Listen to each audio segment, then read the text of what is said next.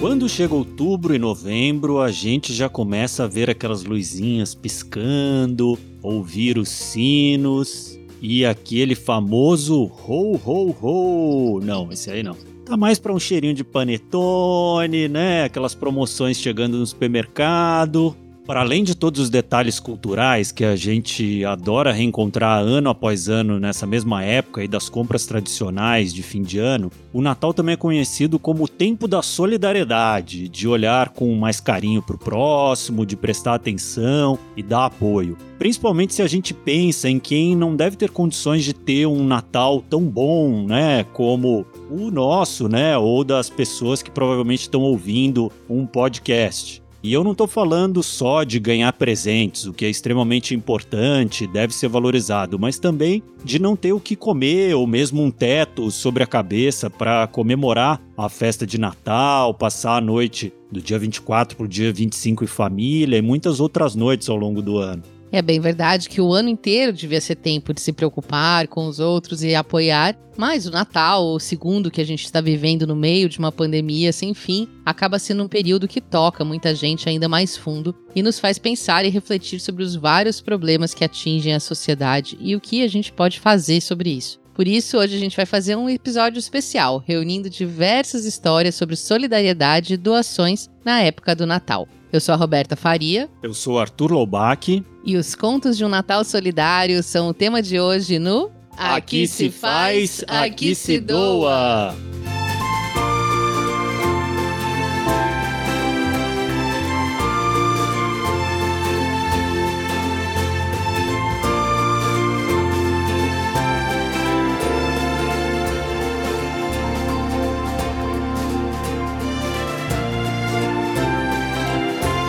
Está começando mais um episódio do Aqui se faz, aqui se doa, seu podcast semanal sobre cultura de doação produzido pelo Instituto MOL, com apoio do movimento Bem Maior, da Morro do Conselho Participações, da Ambev, com divulgação do Infomoney. E hoje a gente traz algumas histórias de organizações, voluntários e doadores sobre esse momento que desperta na gente tantas lembranças e sentimentos positivos que dá ainda mais vontade de apoiar as causas do nosso coração. Eu adoro essa época festiva. Eu sou uma teia festiva, embora eu não seja cristã e não comemore o Natal como essa data clássica, eu fico muito emocionada em escutar as histórias das doações e atitudes positivas que acontecem nessa época. A gente sabe, sim, explica sempre por aqui que doar faz parte de uma cultura maior e que deve ser cultivada constantemente de preferência o ano todo. Mas ao mesmo tempo, em uma época como essa que desperta tanta boa vontade e solidariedade e a gente se dá conta de quantas pessoas desamparadas não têm o mesmo privilégio que a gente, é muito massa ver esse clima festivo sendo um empurrãozinho na direção de uma cultura de doação.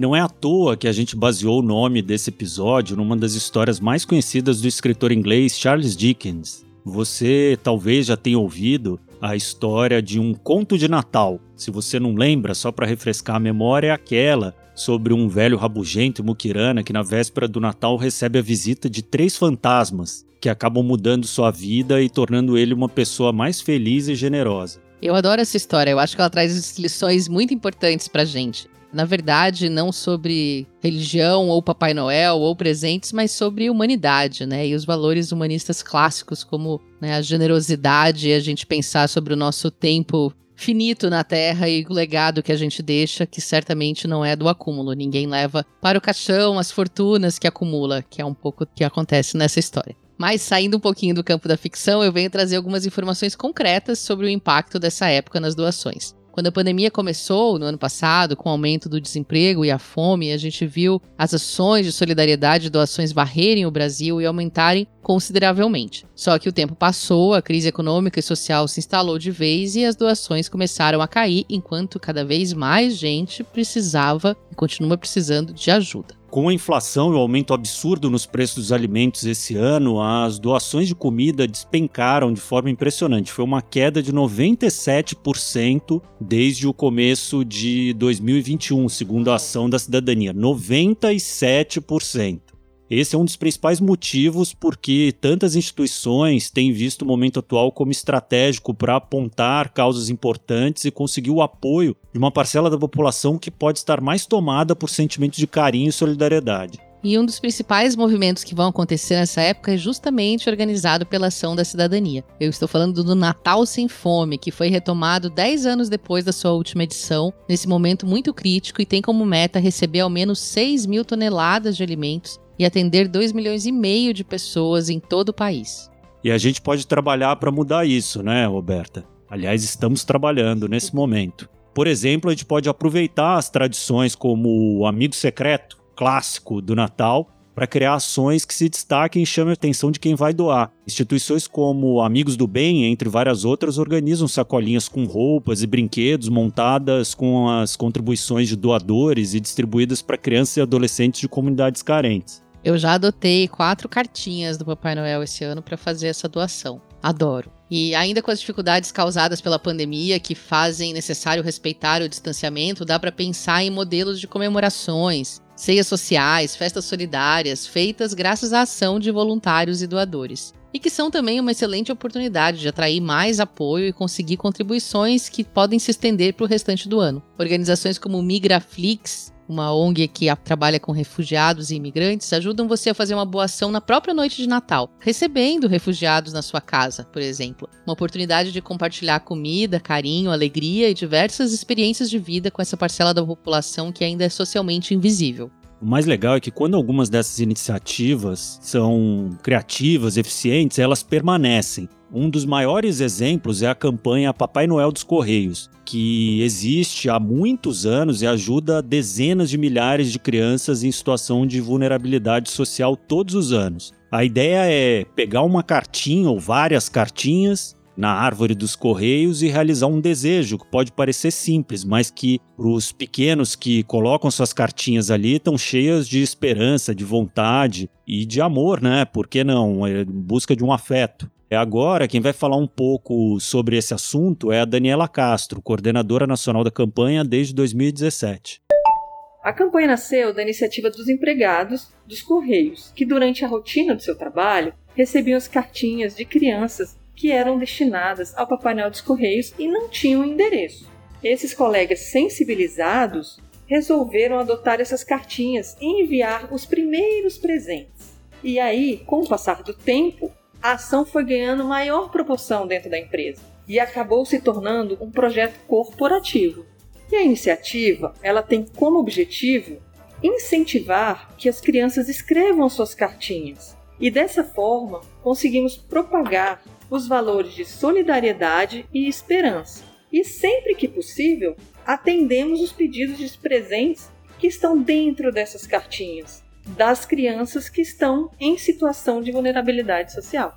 A campanha ela conta com diversos processos, dentre eles o recebimento, a triagem e a seleção das cartas, a adoção e a entrega de presentes. E para realizar essa ação natalina, os Correios abrem as suas portas para executar todos esses processos em parceria com a sociedade. E em 2020, o Papai Noel dos Correios se tornou 100% digital, trazendo mais comodidade para as crianças e principalmente para os padrinhos, que podem fazer a adoção de onde quiser, de sua casa, de seu trabalho. A campanha todos os anos aquece os nossos corações. A leitura das cartinhas é sem dúvida uma das etapas mais queridas por nós, porque tem histórias muito envolventes e dentro delas são pedidos de bola, carrinho, bonecos, material escolar, calçados, além de saúde e paz para todos da família.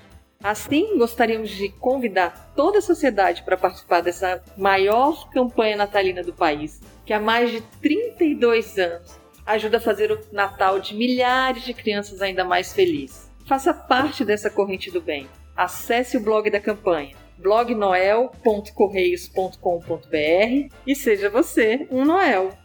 É isso aí, a gente só tem a agradecer a Daniela e aos Correios por essa campanha imensa e linda demais, que já dura mais de três décadas. Então a gente já sabe que o Natal traz com ele excelentes oportunidades de doar e fazer o bem. Mas será que isso se traduz em números? As pessoas realmente doam mais nessa época do ano? E quem tá com a gente desde o começo do podcast, lembra que a gente teve um episódio na nossa primeira temporada só para responder essa pergunta. Doa-se mais no fim do ano? corre aí no seu agregador e busca pelo nosso episódio número 3. As respostas que a gente achou naquela época continuam valendo para agora. Nossa, faz tanto tempo, a gente era tão jovem naquela época, né?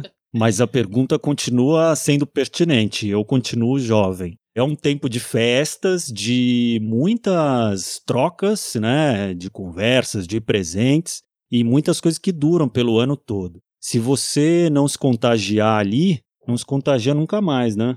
Imagino que sim, Arthur, mas só a generosidade, a vontade de ajudar não tem tanto efeito se não tiver um bom direcionamento. É por isso que tantas instituições criam campanhas nesse momento e tentam se sobressair justamente para atrair parte desse sentimento coletivo de esperança e renovação para uma causa. De boa intenção, o mundo está cheio. A gente precisa de doação em dinheiro, né? A gente, inclusive, conversou com a Helena Medeiros, de 26 anos, que é psicóloga e voluntária da ONG Patinhas Carentes, lá de Vitória, Espírito Santo. Todos os anos ela participa do Natal Animal, que apadrinha cãezinhos e gatinhos e distribui kits com produtos para atender as necessidades de cada um desses bichinhos e promove as adoções, né? Que no final das contas é o ganho a longo prazo. Vai lá, Helena, conta pra gente como isso acontece.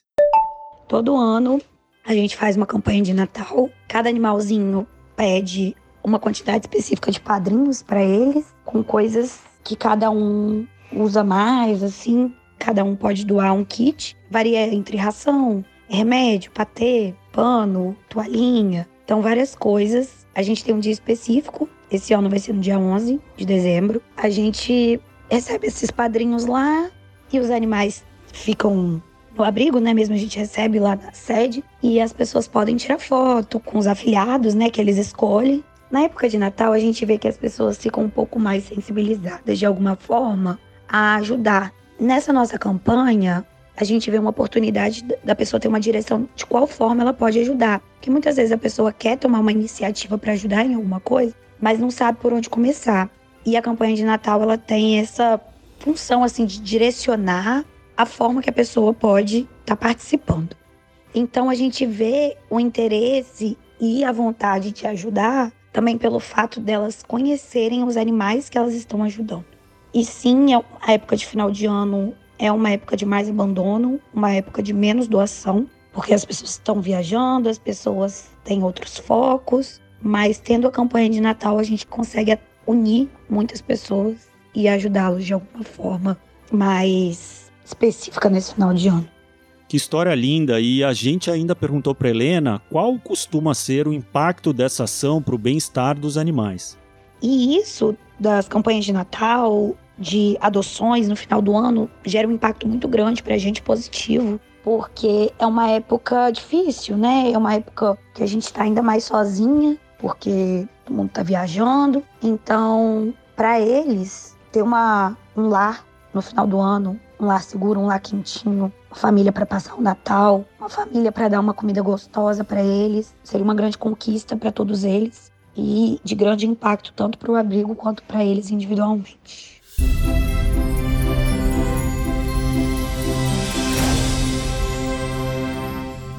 Impressionante. E, claro, né, se é bom ajudar cachorro nessa época, imagina criança, que tem tanta expectativa em torno do Natal, do Papai Noel e de toda a cidade enfeitada. A gente percebe nessa época do ano, claro, que se intensificam muito as ações voltadas para os menores carentes ou em situação de vulnerabilidade, ou mesmo as crianças que não têm um lar para chamar de seu, que estão em abrigos. Até porque o Natal evoca aquela coisa do presente, da felicidade infantil, da noite em família, que a gente vê nas propagandas e em toda parte, mas que nem sempre é realidade para todo mundo. É, Roberta, e para falar um pouco mais sobre isso, a gente tem um outro convidado aqui, que é o Charles Leite, que é presidente da APEGA, Associação Pernambucana de Grupos de Apoio à Adoção. Desde o ano passado, tentando conter alguns dos estragos da pandemia, eles organizam nesse período uma campanha voltada para crianças e adolescentes em acolhimento tanto recolhendo doações quanto incentivando ainda mais a adoção. Charles, conta pra gente como foi a ação no ano passado e quais as expectativas para esse Natal.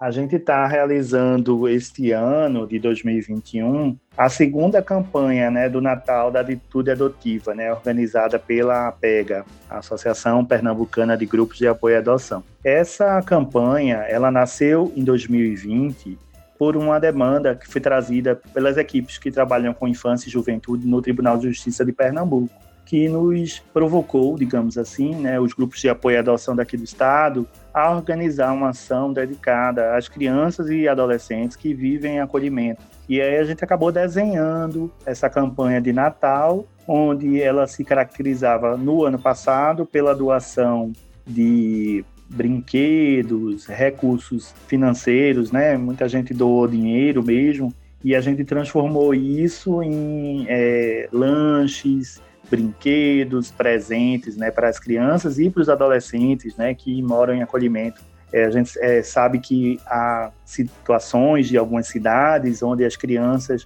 que residem em abrigo têm dificuldade de ter algumas coisas materiais, porque as instituições de acolhimento são públicas, né? Então a gente do toalha de banho, sandália, sabe, coisas assim, materiais importantes, primeiras necessidades mesmo assim para alguns jovens, sabe? E isso foi muito rico essa época do final do ano, geralmente no último trimestre, acende né, uma, um desejo, uma vontade de esperançar e de doar nas famílias. E muitas delas transformam isso em práticas regulares, de doação mesmo. Né? A gente vê vários lugares das cidades o pessoal doando cestas básicas, doando outros suprimentos de primeiras necessidades. Esse ano, agora 2021, é um ano que a gente finda, né? Uma crise socioeconômica muito forte. E a gente espera, tem expectativa de que o volume de doações represente o que historicamente acontecia e que favoreça que a, gente consiga né, realizar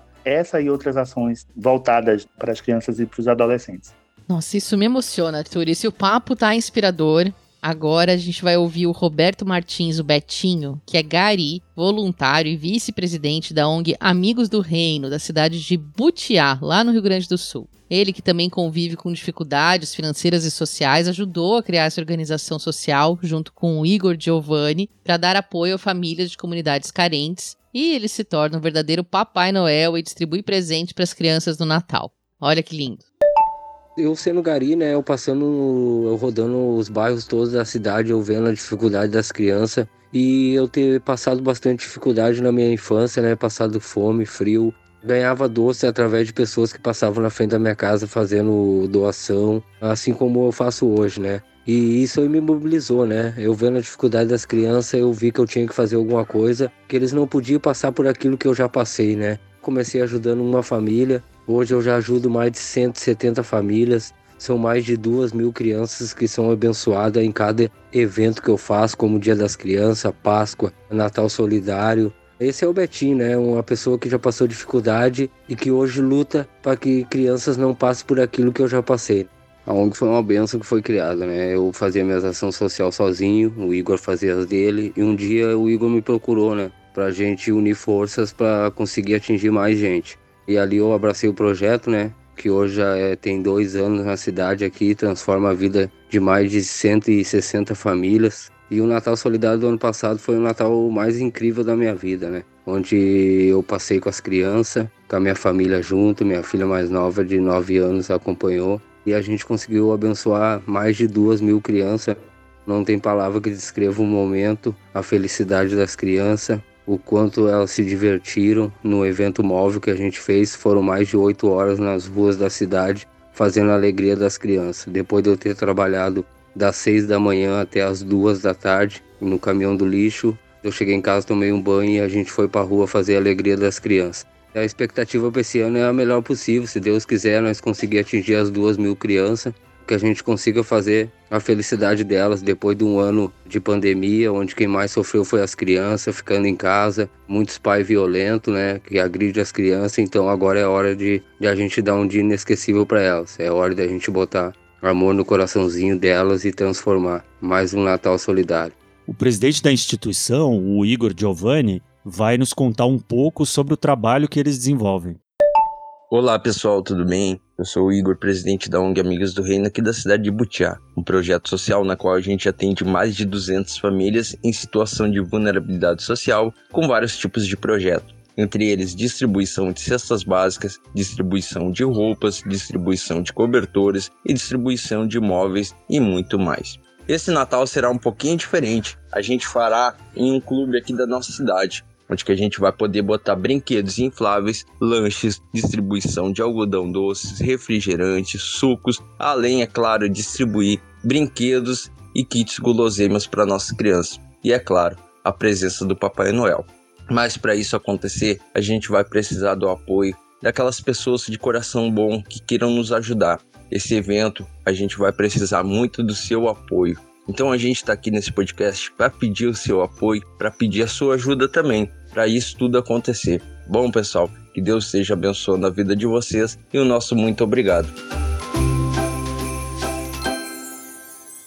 Valeu, Igor. É ótimo ficar sabendo de tantas iniciativas por todo o país que vão aproveitar esse momento de alguma maneira para angariar doações e atrair a atenção das pessoas para causas tão importantes. Lembrando que a gente começou falando de uma ação enorme e tradicional como Papai Noel dos Correios, com a Daniela Castro, e depois a gente ouviu vários outros projetos que vão acontecer nesse final do ano, como contou o Roberto Igor, o Charles da Pega e a Helena da Patinhas Carentes tem ação para tudo e para todos. Dá para se colocar em algum lugar e escolher alguma que tenha a sua cara, combina com o seu estilo de vida, está na sua comunidade. Muito legal, Roberta. Uma coisa que me chamou muita atenção em todas essas histórias foi que, embora elas sejam estimuladas nessa época do ano, o espírito natalino, o 13 terceiro e tudo ajuda a apoiar algumas ações, mas isso poderia ser feito o ano todo, né? Não tem nenhuma delas aqui que obrigatoriamente só pode acontecer no Natal. Claro, tem algumas que tem o apelo do nome, né, pro Natal. Mas a gente poderia adotar crianças carentes no ano inteiro, apoiando, quem sabe ajudando a pagar os estudos como a ação dos Correios. Então, ao invés de dar um presente, ajuda a pagar os estudos. E a gente tem, enfim, muitos casos aqui. E na maior parte, essas organizações já fazem coisas ao longo do ano. Enfim, embora a gente às vezes só ouça falar delas nessa época, mas quem sabe, né? Esse não vai ser um ano que, dada a necessidade, a gente vai entrar num próximo ano aí com mais necessidades do que nunca, né? Ou, né? Ou há muito tempo não, não tínhamos uma, um começo de ano tão terrível. Quem sabe, né? As pessoas não começam a apoiar no Natal Natal e seguem com elas. Que eu acho que é massa também é a gente aproveitar essa época para olhar a relação entre o quanto a gente consome e o quanto a gente doa. A gente, às vezes, um presente caro poderia virar doações para muito mais crianças sendo distribuído, bem pensado. E também, enfim, a gente olhar nas instituições que estão ao nosso redor, né? As festas de Natal acontecem em asilos, em abrigos, em hospitais. Tem muita gente que está longe de casa e da sua família nesse momento. Então, ajudar numa ceia da madrugada, pensar em combinar com a família que em vez de trocar presentes, a gente vai trocar doações. Há muitas maneiras simples e efetivas de fazer essa festa ficar ainda mais bonita. Enfim, quem tiver histórias bacanas, como as que a gente apresentou hoje para contar, compartilha com a gente lá pelo Instagram, arroba Instituto Mol, ou nosso perfil no LinkedIn. Tenho certeza de que os nossos ouvintes têm histórias lindas de doação para contar e elas são sempre muito bem-vindas. Eu tenho certeza que sim. Quem é tímido e quiser falar com a gente, pode escrever para o e-mail contato@institutomol.org.br. A gente adora receber recados e sugestões por lá e vamos te responder com gosto. E por hoje é isso, pessoal. Semana que vem tem mais. Esse podcast é uma produção do Instituto MOL, com apoio do Movimento Bem Maior, do Morro do Conselho Participações, da Ambev. Esse episódio teve produção do Leonardo Neiva e o roteiro final e a direção são da Vanessa Henriques e da Ana Azevedo do Instituto MOL. As colunas são da Rafa Carvalho, da Duda Schneider, da editora MOL e a edição de som é do Bicho de Goiaba Podcasts. Feliz Natal! Ho, Feliz ho, Natal! Até mais!